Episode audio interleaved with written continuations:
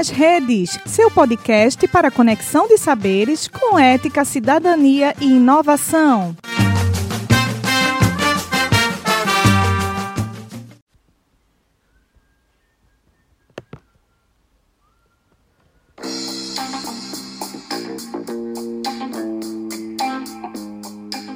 Olá, tudo bem? Seja bem-vindo ao PodBio. No PodBio de hoje, nós vamos conversar sobre apoptose com Júlia de Castro Silva, estudante de fisioterapia da Universidade de Pernambuco, e Giovana Ferreira, estudante de fisioterapia também da Universidade de Pernambuco. Mas e aí, Júlia?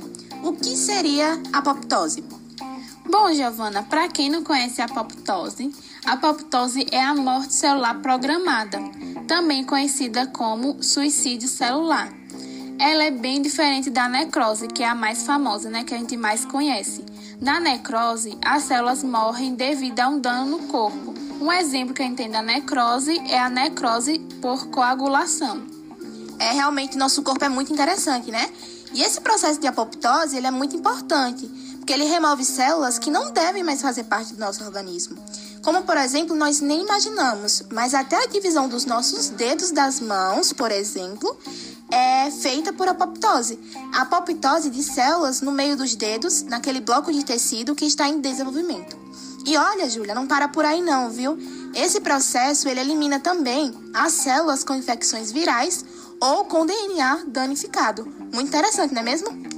Verdade, viu, Giovana? Muito interessante. E mais, viu? Temos a apoptose também no processo de amamentação.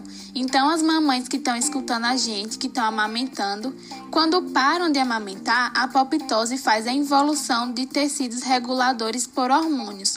Mas o que seria isso? Basicamente, a apoptose faz com que os seios voltem ao seu estádio normal, ou seja, antes da gestação. Outro papel importantíssimo da apoptose que a gente nunca imaginaria é a eliminação das células pré-cancerosas. A gente sabe que a apoptose não é capaz de eliminar todas as células ruins, né? Infelizmente. Algumas células cancerosas, vamos dizer as bem mais sucedidas, né, as mais fortes, conseguem escapar da apoptose e continuar seu processo mitótico de divisão, agravando o estado do paciente, né? É, bom, gente, nosso Pod Bio vai ficando por aqui. Espero que tenham gostado. Um grande beijo e até mais!